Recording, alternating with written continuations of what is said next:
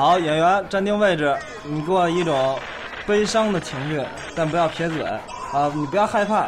狗扑过去之后，我们就停了，好吧？然后摄影你就一直推，看到狗停你就停机，好吧？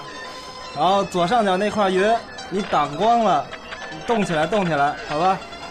好，摄影，全准备，录音开机，现场安静。好，全场静音。出圈电台四弹一静一次，Action！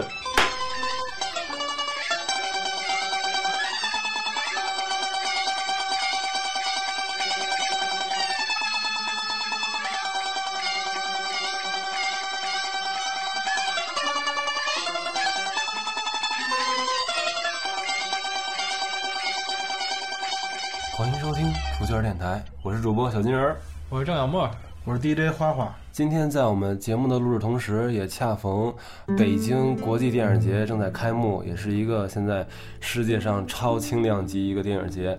恰逢这个主题，然后今天我们看到一则新闻，呃，曾经我们儿时的偶像让雷诺来到这个北京，结果可能是因为雾霾天气，呃，呼吸道感染，然后住院了，然后。正好就是这个话题，我们今天就聊一期电影儿，所以请来了我们一位朋友耗子，来，耗子给大家打个招呼。哎，大家好，朋友都叫我耗子。嗯，然后刚才说到这个让雷诺，那咱们索性就拿这个这个杀手不太冷，咱们作为开始，好吗？首先，我们觉得，在我印象里，这部电影就是一部特别爽的电影。今天既然你这个专业人士来了，那我们就想问一下，以你的观点，怎么去评价这一部电影好还是不好，或者说它好在哪儿？嗯，这么正式的评价是吧？嗯哼，就我就说我的看法吧，就是电影吧，它好看吧，有两种，然后一种就是就那种好看，beautiful，就是好看。然后呢，另一种呢是 easy look，就是你能很容易的去接受它，也是一种好看。就是一种是视觉的美感，一种是能看懂、能看进去，是这意思吗？对，包括形形式美感，对对对。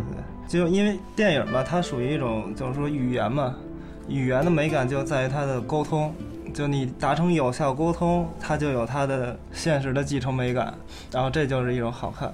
然后像你们说什么杀手不太冷好看呀什么的，先是基于它就是你很容易通过它的镜头语言或叙述方式，就先理解这个故事，然后你才能产生其他的一些共鸣啊什么的，达到一种享受。那你能不能跟我们说一下这个电影里边有没有几个点，就是让你觉得特好的地儿？点就是看待电影方式是什么呢？就是电影是一个结果的呈现。就可能观众欣赏他的途径就是从他的结果来看，但我们看的时候可能会找到他的就是原始的一个诉求点，就是说他拍片之前的一个东西是什么，这是是我们比较容易思考的一个点。就是说他中文是杀手不太冷，然后他的原名不是就是 Lyle 吗？嗯，就是剧中的男主角，讲述一个个人史诗的电影。嗯就是说他的身份上的又会是不是受那种。就是广大的那种道德标准之下的，就是你很难为一个就是一个杀手来书写一部就是个人史诗的一个电影。嗯，然后他为什么这样做？然后他这样做的点在于什么？就是真正切入这种人性的光辉上的这种东西，所以他才会做这么一部电影。就跟咱们看那个，像那个《史记》什么的那些，不是也有吗？陈涉世家就是一个奇异的人，我为什么要为他书写这么多，把他列为世家？就是其实是在出发点上是一样的，嗯，就是对我们最后看完了也是看到他人性上的东西，对对对，而忽略他，我们仍然不觉得这个杀手特可怕，甚至我们对他的死特惋惜，我们也会特别伤心。是，而且他有好多场面是什么场面？就是说他不仅是杀帮派分子，他有枪杀警察的画面，对吧？有大段的都是在枪杀警察的，但你不厌烦，甚至不抵触，不害怕。我们甚至讨厌警察，我们觉得警察就该死。这是他的厉害点，就是说能把一个就是说你世俗观念下一个危险分子，我为他书写一部个人的史诗，而且你看完之后你还觉得好。嗯嗯。比如说你看电影就完全你不理解，你就很难用好看来定义它。嗯哼。就大家本质诉求还是一样的，就是先找着那种自己能看懂的。嗯。这种电影，然后呢，这其实没没什么差别的，就大家都一样的。像像像红白蓝这种电影就，我一直以为你们是以那种越看不懂越牛逼越艺术才是叫呃才敢叫好看，以这个做标杆的。就是说，同样的招式老冲你使，你可能就觉得无聊，就没有第一次那么兴奋了，你就可能会再追求一点儿其他别的那种形式方式，但其实本质上都一样的。比如说，你们就影史上那些经经典的电影，其实都是非常直接直白的一个东西。那你现在告诉我，嗯，你觉得应该推荐我几部电影？你会推荐我哪几部呢？那第一部肯定得是那什么了，这能说吗？可以说呀，就是说呀禁片啊，不是禁片儿，松岛枫还是波多野结衣？就是 它是第一部电影嘛，就是火车进站嘛。嗯、这这我看了，优酷上就有，是 你看那什么感觉？只有几秒吗？是吧？你就特或或者或者说你觉得，写实，特别写实，嗯，然后是一个没有任何画面感可言，就可能是我现在拿但当 iPhone 时照样能这片儿放出来的你应该，把你自己置身于当时那个环境下，就大家嗯没看过这东西。它当时造成的轰动是非常大的。对对对，就是说让现场的观众都惊呼或为者害怕所有人没有。见过呀。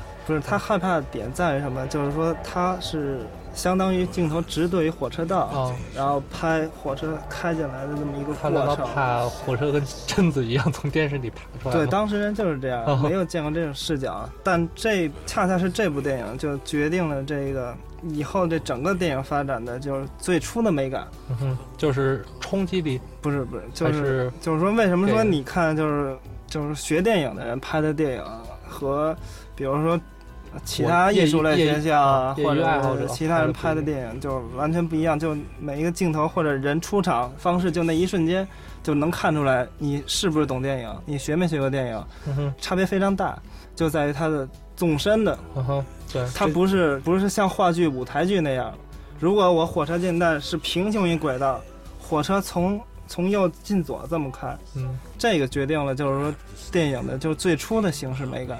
嗯 所以为什么我说要看电影，先看这部电影，就是你有这个美感的形式了，你才能理解它以后的电影的发展。你能给我们解释一下，就是电视里看的电影和去电影院看电影的本质区别是在哪儿？就是怎么说呢？你进电影院，首先是以什么形式呢？一是集体观影，二是你得花钱，对吧？你得买票进去。当然，就是说赠票那些咱们不谈了，就是说你正规的就是一个观影的一个方式，就是买票进电影院看电影，然后你花了钱了，这个其中用一个词很好形容，就是仪式感。就是说你坐在一个礼堂里似的东西，然后暗幕就整个黑下来，然后一束光打出来，这是就是非常强的一个仪式感，你知道吧？但电视机你可能就很难享受到这种感觉，而且集体观影在于什么？就是紧张的时候，周围会传染，大家都紧张。就可能你看一部喜剧，你自己在家看，觉得它没什么笑点，但同样的喜剧片，可能你在电影院看，你会被观众带动的，经常欢笑，你知道吧？而且那个效果可能就是几何倍的了。对对对对对，像电影学院的老师有些就很简单的把电影就分为两类嘛，就其实就两种电影，一种电影呢就是一百个人一块儿看，看一次，然后另一种电影呢可能只有一个人看，但他会看这片儿看一百次，就这两种电影其实嗯他首先他为什么要这样分啊？这这句话你理解理解不了是吗？就是说一百人看一次的电影和一个人看这电影看一百遍。哦，这第一个但当然不是第一个我可能能理解是，但是为什么就是说什么呢？就是艺艺术它本身，你如果你把电影看作一个艺艺术产品啊，比如说它真正内核，它的意义在于什么？我们从其他的艺术形式来看，比如说歌唱，你最早歌唱来源于什么？就是声音上的交流，你，让他听见。然后文学，我们是先有的文字，文字的本本真是为了记录，结成记事嘛。然后呢，渐渐的发展成为文学，绘画也是最初的壁画，其实也为了记录，对吧？交流从功能性出发，对它就是语言，说白了。你你任何艺艺术形式，我个人认为啊，当然是其本质目的就是为了交流，就是你的你交流的方式。就可能有些电影是可以一百人看，就是说它的语言你可以懂，但可能有的电影嗯就可能那九十九人都不懂，只有一个人懂。但那一个人懂，就是它它里头的内涵能足以让他不停的看。嗯，啊，这就可能所谓两种电影，哦，明白，就是说语言嘛，它就是不不同人说不同的话。对，就是说，比如说你在看美国电影，它是为什么说美国电影工业呢？它是把它完全作为商品来做的，或者为什么我们把卢米埃尔作为电影发明者，是因为他用它卖钱是商品，所以说它的本质属性没什么。但是在咱们国内是另一个概念，就是咱们国内的就是体系下，就是说电影绝非是商品，强调的是它的社会属性，它的意识形态，你知道吗？当然，它也需要卖钱，但是我们不提，这是一个就是非常尴尬的事，只是在咱们国家是这样。你像美国，它把电影儿，当然它也出过什么海斯法典啊什么之类的，然后也有各种限制、各种审查。不过它的审查是行业内的审查，是行业自治审查，是政府无权干预的。他把电影归为什么呢？就是属于新闻媒体出版物，就是我拍电影，跟我说话、跟我发表言论是一样的，嗯是我的人权。嗯你能，明白吧？嗯你不能干涉我拍电影，是因为你不能干涉我说话，是这么一个道理。嗯所以说，他政府是没法控制，不能强制管理的，这违反宪法的。嗯，但是中国就不能，呃，中国很多不能拍的。不要乱说，不要乱说，我们这是一档主流节目，好吗 没？有，我只是想起娄烨来了，就是很多东西拍完了也不能上嘛。就是只要上这名字，这个电影导演叫娄烨，完了这个电影就被禁。那如果说现在你给这样一个装逼的一个文艺青年，你会给他推荐一个什么片儿，让他跟姑娘说聊到这片儿的时候，姑娘就觉得不行不行的那种感觉了？你会给他推荐一个什么片儿？嗯，就或者说片子不太好具体说，就是先是达到几个标准吧，就是说，肯定是美国好莱坞那些商业主流院线的电影，咱就不能提了。对，你就不能提太了，low 就没看过，你可以说就直接就欧洲开始就巡一圈儿，然后你可以就是欧洲，我还真对于这电影地区这个没有去做。啊，做过是是，你要说几部印度的或者是南美的什么的，追风筝的人是吧？宝宝莱坞的是吗可？萨卢车夫就比如给他推荐一部电影，然后再教他怎么去说跟姑娘说这东西怎么好。这你你首先得记记住名字，就一大长串的那些欧洲电影人的名字对，，我觉得把名字啪一撂出来对，就差不多你就赢一半了。对对，类似于这种装逼犯，他的强项就在于这儿，他只能记住片名、导演名。如果记住导演名，我操，那杀伤力简直是几何倍增长。嗯那能给他现在推荐出三个名字，就三部电影以及三部的三个导演吗？我想想啊，名字这欧洲导演的名字确实是没 美国导演好记，我觉得，呃，叫安安哲比较好记，就他获那个有一个《永恒与一日》，获那个金棕榈嘛，我天哪，听着名字就感觉姑娘要翻倒了的感觉。永恒与永恒与一日，就很哲学思辨在里头，对，这名字就体现了。现在文艺青年都爱看什么，我还真不太了解。这不重要他，们重要的是你给他洗脑。呃，就法法国片也算是吧？法国片应该也算。我觉得法国片的嗯就是像《两小无猜》啊这种，我觉得看看起来还算比较，哎，又有感情在里面。基朵罗拉，嗯那是德国的。罗拉快跑是吗？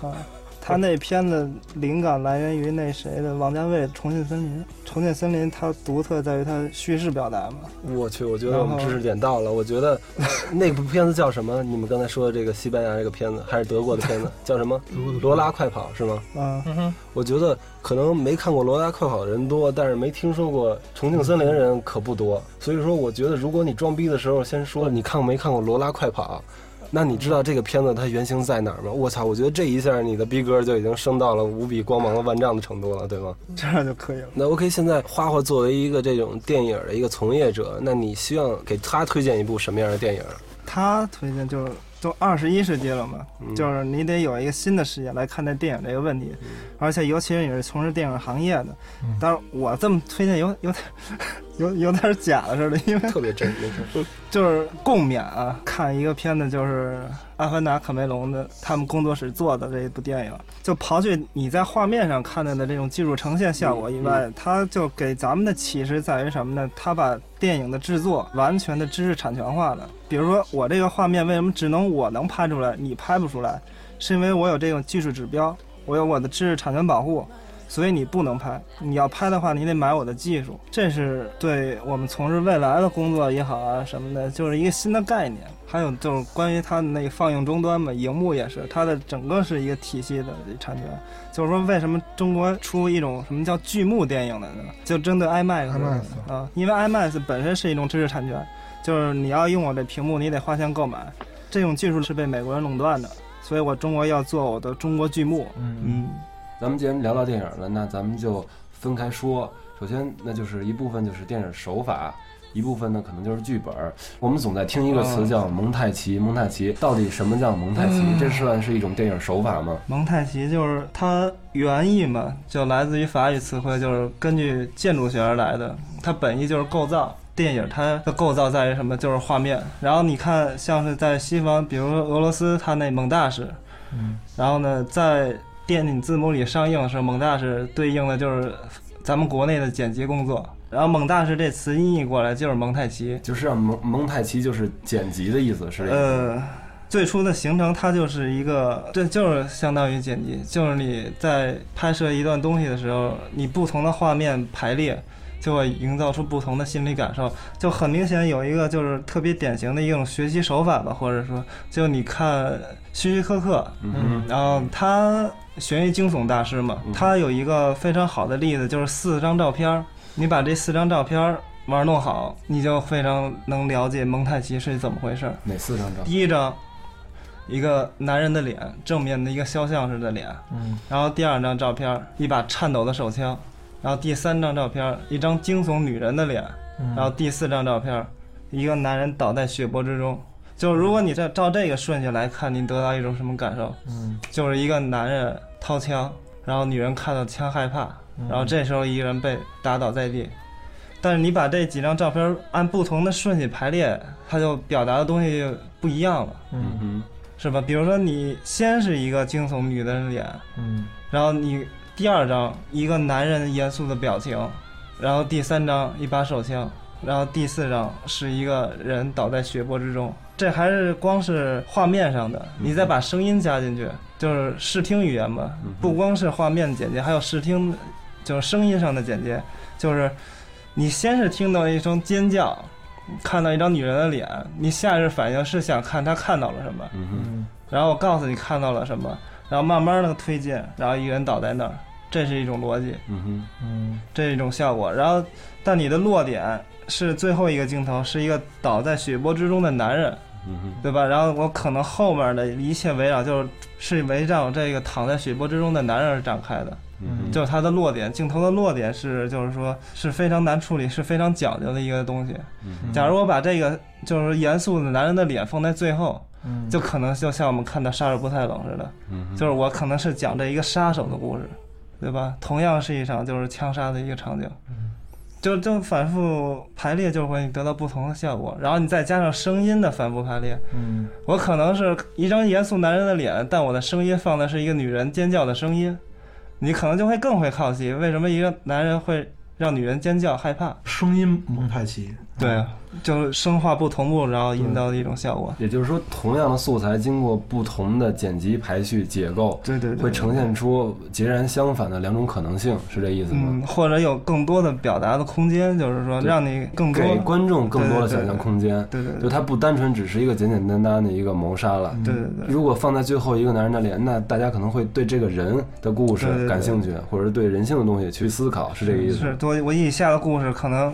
就完全就从这男的开始展开了，或者可以这么拍：先是一个倒在血泊中的人，对，然后呢是一个男人的脸，然后呢是一把枪，然后是一个女人的脸。那我觉得这个下边的故事就应该是这个女人发现这男的杀了这个人，然后下面故事就之后对，然后这个男人要把这个。女人杀了，今后的命运是什么？哎，对，这叫另一种不同的讲述方式。嗯，这同样的素材没有变，同样一件事件没有变。那是不是说，呃，像我们这样，如果说掌握了这种技巧，看了假装看了一本书之后，如果我们拍个微电影，我们是不是有可能也变成这么一大师呢？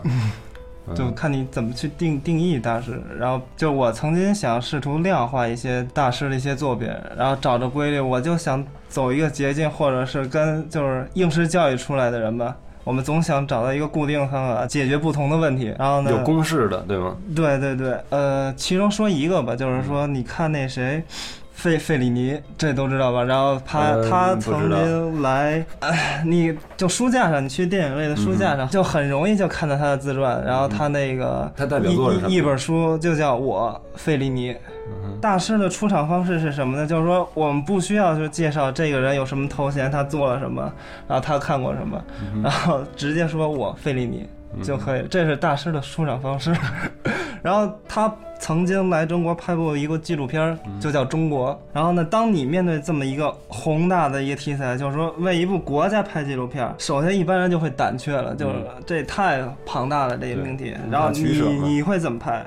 然后，但费里尼其中拍了一个镜头是什么呢？就是拍一个驴拉磨，嗯把驴的眼睛蒙蔽住，然后让它拉磨。嗯他为什么会拍这个呢？嗯一个驴不能看清周围的事物，很瘦弱，但又不停的在工作，在打转，获得的劳动成果又不归他所有。但他中国人的现状，对吗？呃，这是你的看法，就是说为为什么我们拍一部中国的纪录片，拍一个驴拉磨呢？我觉得而且他在黑咱们。嗯，这是你的一种解读啊。嗯然后呢，就是说，而他拍这驴拉磨怎么拍？他拍这驴拉磨绕那磨一圈儿，嗯又绕一圈儿，嗯又绕了一圈儿，嗯哼绕了三圈儿。嗯什么是大师手法呢？嗯就是你同样的事物运动状态，你拍三遍。嗯为什么呢？我第一遍拍就是你我在在座各位都可以拍，嗯这叫记录。嗯拍一个驴拉磨，拍一遍，嗯记录下来。然后可能我想寻求一种形式美感，我想来一个就是重复的一个手法，然后拍两遍，但这时候就闷了，嗯，就节奏就慢了，就会单调无聊了，因为没有什么变化，就是驴拉磨拍了一圈两圈。嗯但这时候你一定要忍住，然后你忍住拍它绕三遍，嗯哼，那这就是大师了。他他这是为什么呢？这是不是太形式主义了？为什么是三呢？就是三是一个就是很很玄妙的一个数字，就是你可以从各个方式看到，就是三是比如说三角形最稳定的一个图形结构，然后我们记作的三幕式，它为什么是三幕式？然后呢，我们的三一律为什么是时间地点？就是就就赶条就是三了。嗯哼呃，拍一遍记录，拍两遍重复单调无聊。当你拍三遍的时候，嗯哼它就是要引你深思了。嗯哼逼迫你，让你去想为什么这个东西会重复那么长时间。嗯哼大师的就是意义在于什么呢？他他不是去愉悦你，就或者是不只是去愉悦你，就是愉悦你的事是即将感的。你就比如说你捏捏个脚，这可能捏到你那点了，让你愉悦了。这捏脚这事儿是即将感的。嗯大师怎么能给你捏脚，对吧？嗯，就尽管看上去他可能是在给你捏脚，嗯，但他又不其实是在给你洗脚，对吗？不仅仅是给你捏脚那么简单，是在于什么？他要洗刷你的心灵。他顺便还把你病看了，啊，就通过捏脚还给你把病治了，出门给你开药。啊，嗯，就这是大师，大师就是引人深思嘛。嗯哼，嗯它是激发你的内心的东西，激发你思考，对吧？嗯，然后刺激你二次消费，是这意思吗？所以说就是这是一种好玩的玩法嘛。但你说你要真是同样的事物拍三遍，可能就是好玩说可以这么说，但它可贵的点或者是伟大的点就在于，当你面对一个国家题材的一个纪录片一个国家是你的命题是。你的切入点，你对生活的观察，你会想到去拍一头驴吗？嗯，这是他就那你对他这个一个驴拉磨，你 你怎么解读他这个手法这个事儿？嗯，他这个到底想表达什么？就你你怎么来解读？就是他，你看他来中国那是一个什么时代时期，嗯然后呢，你通过这个时期，然后你再了解到，这不好说太深，就很明显的一个东西就是说，是什么人蒙蔽住双眼，不停的在行进，却又在在原地打转，嗯然后付出了辛劳，却是收获甚微那种感觉。这个片子好像是我文革时候，不是是好像是九几年拍的吧？反正我嗯我看过这个片子，嗯，就是看过了，嗯，因为因为他刚上来就是拍那些小孩儿做什么广播操，然后大爷什么乱七他。拍了很多特别生来，活化咱们。让咱们让这个默默老师讲解读一下电影，我特别喜欢这个默默老师做评论。没有，我我这个片子完全看完了，完全看完了，但是看的特别累，嗯，看特别累，完全不懂，不可能，就是那不可能，或者说太生活化了，他的所有场景都是生活化。给你整体感觉是什么？我希望听到你的感觉，你对这个片子什么感觉？他拍了一个纺织女工，然后他一直在拍他做手工，做手工，做手工，是不是做了三件？拍的就是一直是那个工作的场景，没有认真观察，就是让我让我看的特别的烦躁。特别烦恼，就是你觉得拍的不怎么样呗？不是，我觉得拍的太写实了，以至于我看到特别就嗯不懂他想要表达什么。我只是说按我的理解，就是他把他所看到的一切去记录下来，仅仅是这样，是吧？嗯，那这个耗子这么看，是不是就跟白看是一样的？就很累啊。啊，就是你干嘛 看？就因为你就生活在里面。那事实上他没有思考，对吗？对。也就是说，这片对于他来说就是一坨屎，对吗？我可没这么说，大师。差不多，差不多，差不多。那那耗子，我就想说，就咱们就拿这部片子来说，给你最后你你会思考一些什么问题呢？就你看完这部片子，就最大的兴趣点就是我刚刚说的嘛，驴拉磨。对对对，就是说你面对一个这个问题是。你会怎么处理？当然，纪录片嘛，因为它这本身一个体量是一个纪录片，就是说，我们拍纪录片不能说是，呃，念新闻稿，就是一边拍的一个幅幅生活场景，然后旁边有人念那种旁白，这是新闻联播，你这纪录片不能拍，它还是基于一种视听语言下的东西。然后，但它能把就是很重重大或者是很人性关怀的东西，就通过。视觉来表达，这是非常厉害的。全程没有语言，对吗？就只是一个记录画面了。有语，嗯，就是说，就我们阐述观点，就不是说语言，语言可能是辅助，但我们阐述观点，我不能说我这片儿的主题是什么什么什么什么，就不能，我不能把这主题念出来吧，对吧？就是大师的东西会不会让很多人看不懂？嗯，或者说他就压根没想让我们看懂？他只拍给那些能思考的人去看，是这就怎么说呢？就 它是一种尊重，就是说，就跟咱们古人写书一样，就是说我写这本书，因为方格字嘛，你排版就没有什么空间，没有富裕的，你必须利用好，就是你每一个字。嗯然后可能我写这部书会提提及一些举例啊，一些其他的书的一些观点。嗯哼。但我就是说，一是考虑到现实，我这个体量有限，我不能给你。标注出这个这句话或这个观点出自哪本书，我不提，我不提的原因是什么？当我写这本书时，你是跟我平等的，嗯哼，就是我看过的书，你肯定也看过，我了解东西，你肯定也了解，我不能在你面前提出来，这是我对你的一种侮辱，你知道吧？因为我知道你会懂，可能他们在创作的过程中也是有这方面考量，就是说我拍这片儿，我是把观众。看作跟我一样的，就是我想的，我知道的一些知识背景、知识体系，你都知道，所以我不给你讲废话，就直接阐观点或表达情绪什么之类的。也就是说，他换个说法，就是他是拍给能看懂的人看的，对吗？嗯，就是说我们这些人再看不懂、再骂他。那本身我就不是拍给你们看的，是，所以就双方就没必要互相较劲儿，你知道吧？嗯，对对对。所以说，呃，从这个观点来说呢，就是说，所有听不懂我们出边电台的这些节目的人朋友们，呃，我们也不怪你们，是吧？好好学习回去。然后刚才这是一个所谓电影手法，我们能不能从那个所谓电影剧本的，因为这也是一个灵魂嘛？从电影剧本的创作有没有一些，嗯，你们所谓这种专业人士给我们一些解读？它是怎么从从无到有的一个过程。剧本从无到有，如果是从商业来考量，是先是一个立项嘛？你可能就只有一个故事梗概，你可能故事梗概里会提到一些元素是具有商业卖点的，然后可能这事儿我拿去找人谈，可能故事都没有呢，但可能我会提到一些其他商业元素，比如说这是一个什么题材的类型的电影。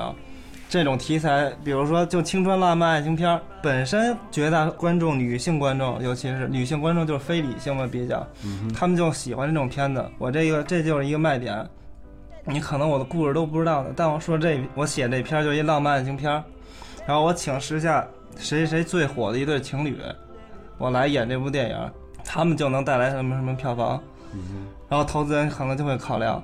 然后考量你的投资成本，然后市场空间，可能这事儿就干了。然后这时候可能再拨钱，你才开始写这剧本。投资人角度来看，就是我当然希望我投入的钱就是立刻有见成效的。嗯。但你这事儿对于剧本创作来说呢，就是非常大的压力。钱少，然后可能有些还没署名什么的，你也得写什么的，质量就可想而知，你知道吧？就有可能好的剧本，当然并不能带来好的票房，是吧？嗯，因为它这种电影行为，它就有一个融资活动嘛，你很难去跟你的就是说投资方去阐述你这剧本。利益有多好，什么故事情节梗概有多好？这是我听说啊，是很多就是投资电影的人，他对这个电影他不是很了解，甚至就是什么是电影，他都不是说特别懂，他就过来要拍这片子，然后他说我就要请文章，我就要请谁，请姚笛，就可能他是在家里他看一电视剧，然后他就忽然特别喜欢他，然后他就突发想法想投一电影拍，但是他从来没拍过电影。就是如果你是作为这个片子的总策划，就是你会不会跟他有？一方面，这些就是这种最可怕之处在于什么呢？就是他既花钱了，然后呢，他给你的目标是一什么话呢？就要求不高，保本就行。但这是一个最不靠谱、最没技术含量一句话了。就是说，他可能是想睡个明星什么的，睡到了，哎，但我还想保本，就不花钱睡明星那种感觉，你知道吧？就完全不是一个理性的投资行为。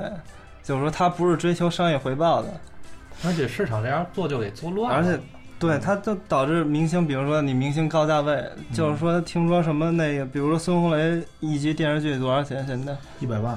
反正我听的那个故事，反正是当时他是一个什么煤老板什么之类的，就想请孙红雷拍，然后随便传一本子给他看。他是孙红雷本身是对质量有要求的，不想接。嗯。那怎么办？我随便报一价，我说八十万一集，嗯，就就说出去了。然后没想到对方呢就哎行，就真答应，你知道吧？然后就导致这种就是明星的这个价格越来越高。你我八十万一集定了，我下一个片我不可能低于八十万一集了。嗯嗯。然后跟他同类型的或者是实力相当、自觉相当的，我就拿他做参考了。他八十万一集，那我呢？对吧？而且就比如说那个拍那什么，就拍西雅图那男主角是什么？吴秀波，对对对，他们不是合拍嘛？然后听说俩人又不太合作，双方，然后对的就是说什么呢？改改剧本，然后改剧本带来的什么呢？就是一天我要追加多少多少万的成本投资，嗯，就还没拍呢，就俩人相互对着改剧本，就你改一天了，你要一天钱了，那我不能比你弱，我也要再改一天剧本。嗯，尤其是吴秀波是一个特爱改剧本的人，他说我就是一个剧本医生。就是，而且他还是没影视公司的，他是报税是报个人所得税的，嗯，你知道吧？是，所以说税务还高，他要还拿拿税后的钱。对他们所有演员说的片酬是税后的片酬。你要有经纪公司，可能就走公司税了，还好说折算什么的还有。像那种没有演艺公司的，我就报个人所得税。那像这样会不会本身是对我呃剧本创作其实是一个很不不不只是剧本创作，对，就是你十块钱干一篇的事儿，我八块钱全给演员了。然后其他行当的人就分那两块钱的事儿。对对，是第一是这个分配不是很平均，第二还有一个，因为写剧本还有包括一些导演的创意什么的，他是。这个片子是这个导演的片子，然后被演员全部控制住了，等于现在演员从头到尾他全都管啊。我这所有的片子，就我觉得这景不太好，我觉得这地儿我待着特不舒服，那我就要换。我比如说我本来说好今天下午去拍什么戏，哎呀，我今天下午我们家猫病了，他可能今天下午就不不拍这戏，那是对全组人员一个巨大的伤害。我觉得，那你还得追加投资，对，你闲一天这一天的钱怎么办？对，嗯。然后 咱们说回这个剧本创作。来说，就是以你们的这种解析，剧本是一个怎么发生的？刨去这些运作，就是以你们这个，你就是说现在比较好的一种剧作方式吧。嗯，就是说，是就是麦基的那种卡片理论。什么叫卡片理论？就是说，我们跟翻牌一样，就是我们走故事线。嗯哼，然后呢，先是起因、结果，然后高潮什么的，然后结局，然后我们。下就跟翻卡片一样，我要想下一张牌是什么。就你拿就一个数轴来说，比如说我们讲故事，从一二讲到三，嗯，当你数到一的时候，可能观众已经就能能预测到，就对，就猜猜猜到二了，对吧？但我们就不能写二了，因为观众就没有愉悦感，就没有悬念，会去继续看下去了。但我们又不能写到三，就太跳，太没有逻辑了，它没有一个思考逻辑了。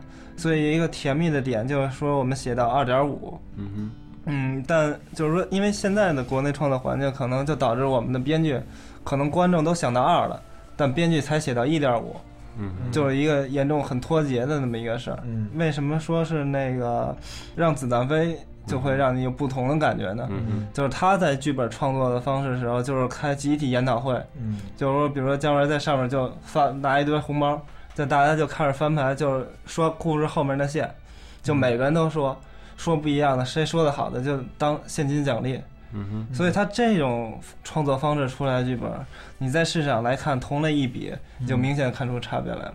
不是，那也就是说，就是现在的剧作方式都是以这种集体讨论的方式居多，是吧？还是说将来咱们的电影发展方向都是、都是属于这样？是这样，就是现有的或者说是发展而来的比较成熟的一种创作方式是这样的，就是你看好莱坞那些，比如说动画影片什么的嗯那种商业片，他们都是团队，一个团队恨不得负责一两句对白，啊嗯，但是中国这个其实跟国外还不太一样，因为就是你看什么第四代、第五代，包包括第六代，其实是有很多很强的人出现的，包括这个，就你刚才说《让子弹飞》的导演姜文，他的那个个人创作理念是很强的。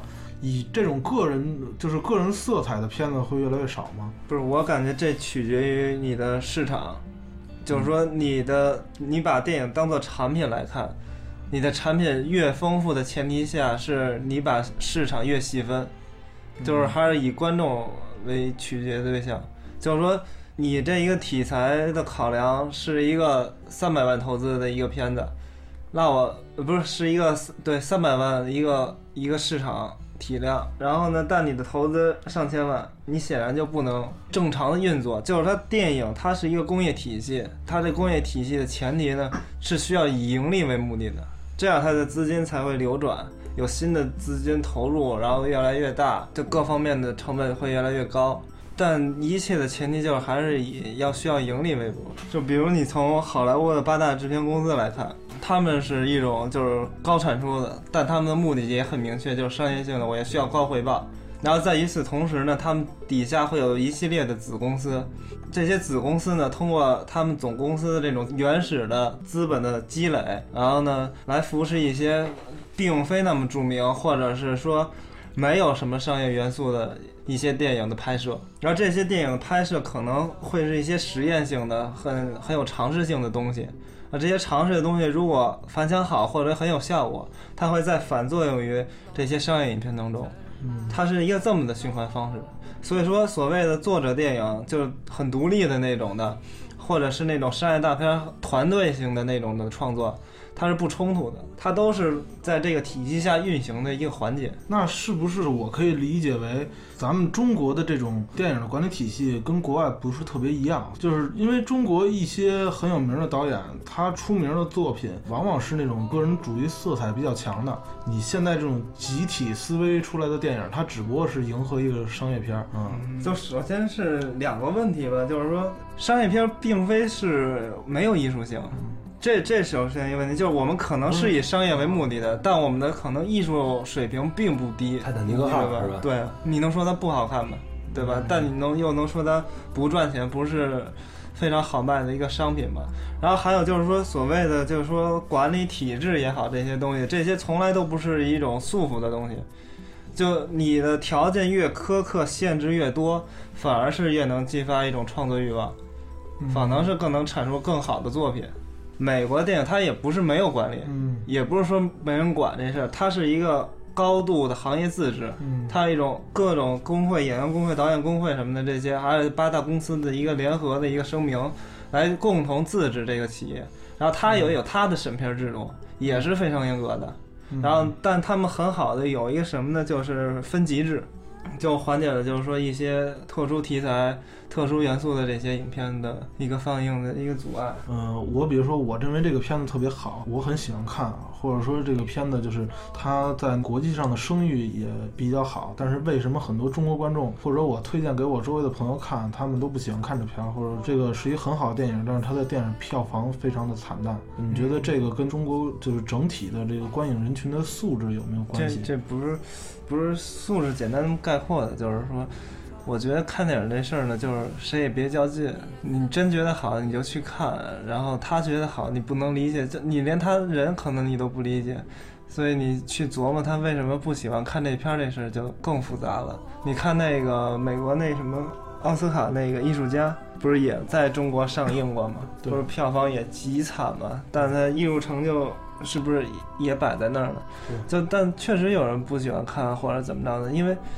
什么？就你看同样的一个市场，就你看广告，就非常明显的例子。你看美国或者其他国家那些电视台的广告，你再看中国国内的一些广告，你这样横向一对比，你可能也发现一些就质量上的问题。就是说什么呢？就还是基于就是说现在受众的这个观影的这个兴趣点啊，或者是习惯啊什么的。它是基于这个来展开的，因为电影它不是毕竟是产品嘛，它还是以销售为目的的。好的，今天非常感谢耗子给我们带来了一些关于电影以及电影行业的一些知识。呃，我们想说，电影在我看来是一个非常美好的东西。我觉得大家也不用分得特别泾渭分明。对，你喜欢这个类型，OK，没问题。小时代也非常不错。那 OK，你喜欢盖茨比，OK，也没问题。我觉得大家就是。呃，找到自己喜欢的就已经是一件非常幸福的事了。我觉得，在我有生之年最大遗憾，可能就是我死了之后再看不到更好的电影了。所以说，感谢耗子给我们带来今天的这这期节目，好吧？谢谢大家。好，谢谢。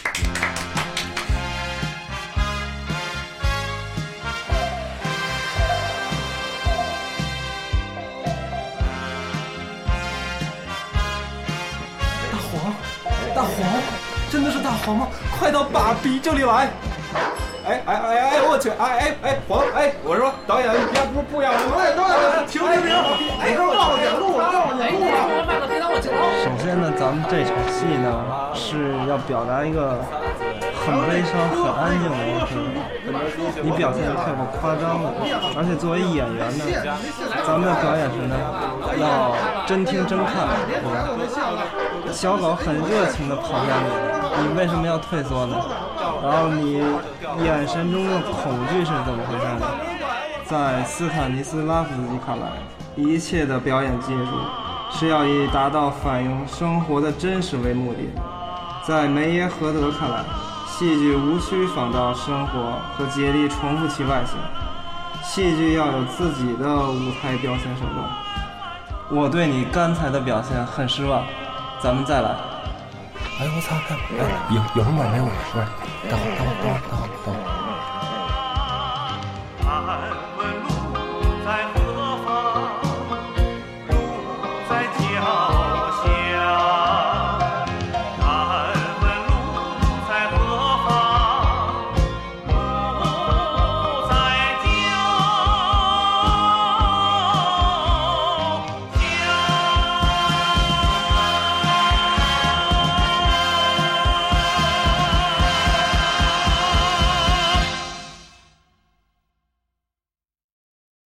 本期节目播放完毕，支持本电台，请在荔枝 FM 订阅收听。